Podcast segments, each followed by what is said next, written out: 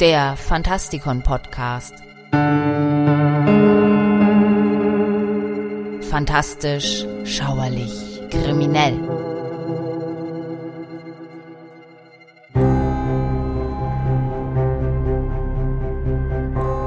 Ob Fahrenheit 451 oder der Name der Rose, Bibliotheken spielen in der Literatur selbstverständlich eine große Rolle. Interessanterweise gibt es in einer Zeit, da man für jedes Setting auch einen eigenen Genrebegriff parat hat, keinen, der sich Library Fiction oder Library Fantasy nennt. Aber den sollte es durchaus geben. Und damit begrüße ich euch zu einer Sendung über die fünf beliebtesten Bibliothekare der Fantasy.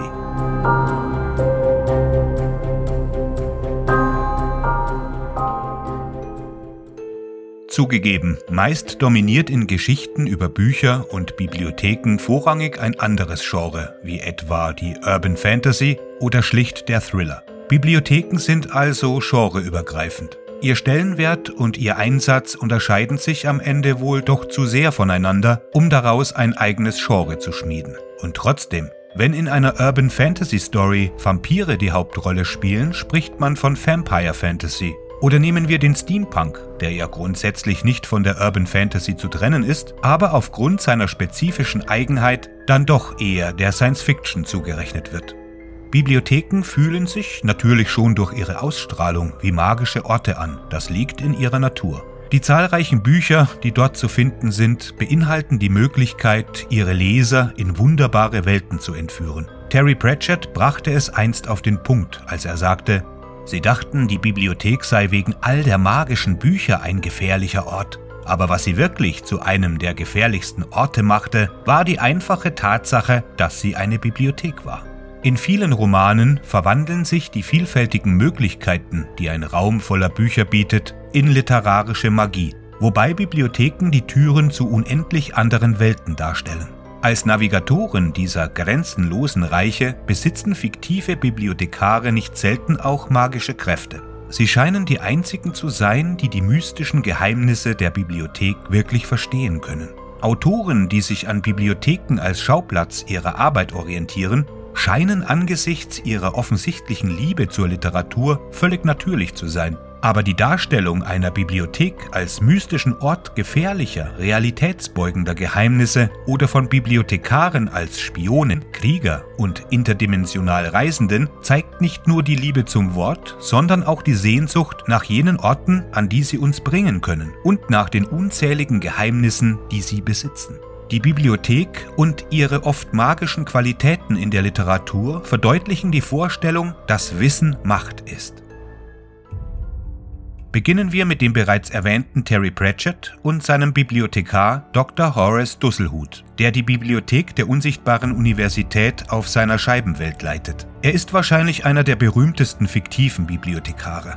Einst ein menschlicher Zauberer, verwandelte er sich durch Magie in einen Orang-Utang und wollte nicht wieder zu einem Menschen zurückverwandelt werden, denn seine gegenüberliegenden Zehen sind für ihn nützlich, um damit Bücher zu sortieren und neu zu lagern. Abgesehen von seinem zufälligen Artenwechsel zeichnet sich der Bibliothekar dadurch aus, dass er auf den B-Raum zugreifen und dort navigieren kann. Dabei handelt es sich um eine interdimensionale Zone, die alle Bibliotheken und alle Bücher miteinander verbindet. Er kann in der Zeit zurückgehen, um zu sehen, wann bestimmte Bücher gestohlen wurden oder unbezahlbare Texte vor der Zerstörung durch das Feuer bewahren. Als nächstes haben wir Irene Winters aus Genevieve Cockmans Die unsichtbare Bibliothek. Irene ist eine Mischung aus einer Sammlerin seltener Bücher und einer Spionin. Als Mitarbeiterin der unsichtbaren Bibliothek muss sie in zahlreiche Paralleluniversen reisen und um jeden Preis seltene Bücher sammeln, die einzigartig in dieser Welt sind. Bewaffnet mit der Sprache, die magische Form einer universellen Ausdrucksart, die die Realität um sie herum verändern kann, erfüllt Irene ihre Aufgaben. Das gelingt ihr nicht etwa wegen ihrer besonderen Kraft oder der Fähigkeit, die Abläufe der Welt zu verändern, in die sie eintritt, sondern weil der tiefste, grundlegendste Teil ihres Lebens die Liebe zu Büchern beinhaltet. Weiter geht's mit der Cheshire Cat von Jasper Forde und seiner Thursday Next Reihe. Die Welt von Jasper Fordes Thursday Next Serie dreht sich natürlich ebenfalls um Bücher. Dabei ist Thursday Next in ihrer Welt eine Literaturdetektivin, die die Aufrechterhaltung des Friedens zwischen den kriegerischen Shakespeare-Wissenschaftlern, ungebärdig fiktiven Charakteren, gefährliche Handlungsstränge und Ausbrüche des Misspelling-Virus überwacht. Das bedeutet sich einschleichende Rechtschreibfehler. Obwohl sie technisch gesehen keine Bibliothekarin ist, dient ihr die Cheshire Cat oder die Katze, die früher als Cheshire Cat bekannt war, als Führer auf den 52 Ebenen und 26 Kellern der großen Bibliothek. Die Katze hilft ihr, die Bücher zu finden, durch die sie springen muss, um die Ordnung zwischen den Genres zu erhalten. Vermutlich ist ihre Fähigkeit, überall nach Belieben auftauchen und auch wieder verschwinden zu können, sowohl für die Navigation in diesem riesigen, ständig wachsenden Gebäude, als auch für das Erreichen der höchsten Regale sehr nützlich.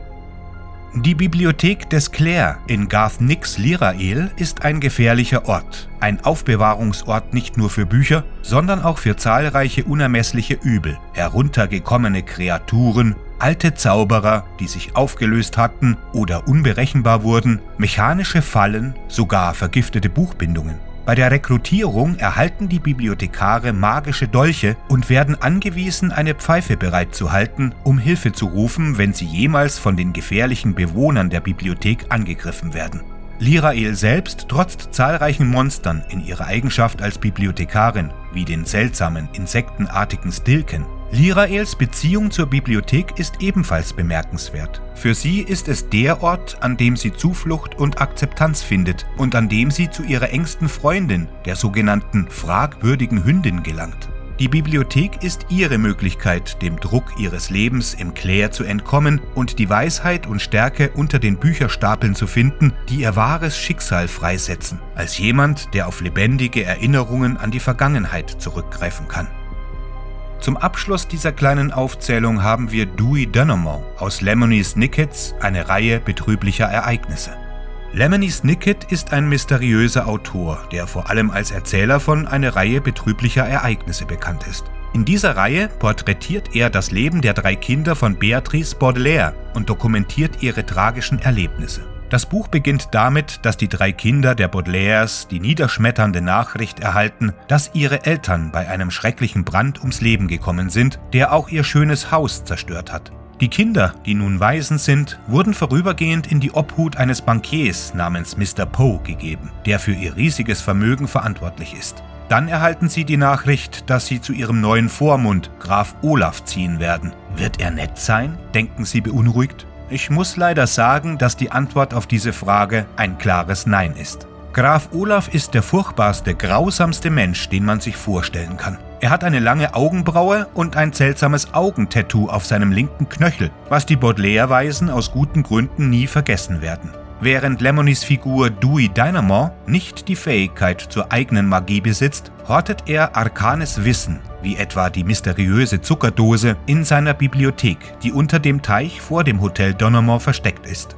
Er hat sein Leben nach bibliothekarischer Wissenschaft gelebt, indem er sein Hotel nach dem Dewey-Dezimalsystem organisiert, also nach seinem Namensvetter, und einen Bibliothekskatalog mit Beweisen erstellt, die gegen jedes schurkische Mitglied des mysteriösen VFD, das bedeutet Volunteer Fire Department, eine Handhabe bieten, einschließlich einer Verzeichnung der 27 Kuchen, die der schreckliche Graf Olaf gestohlen hat.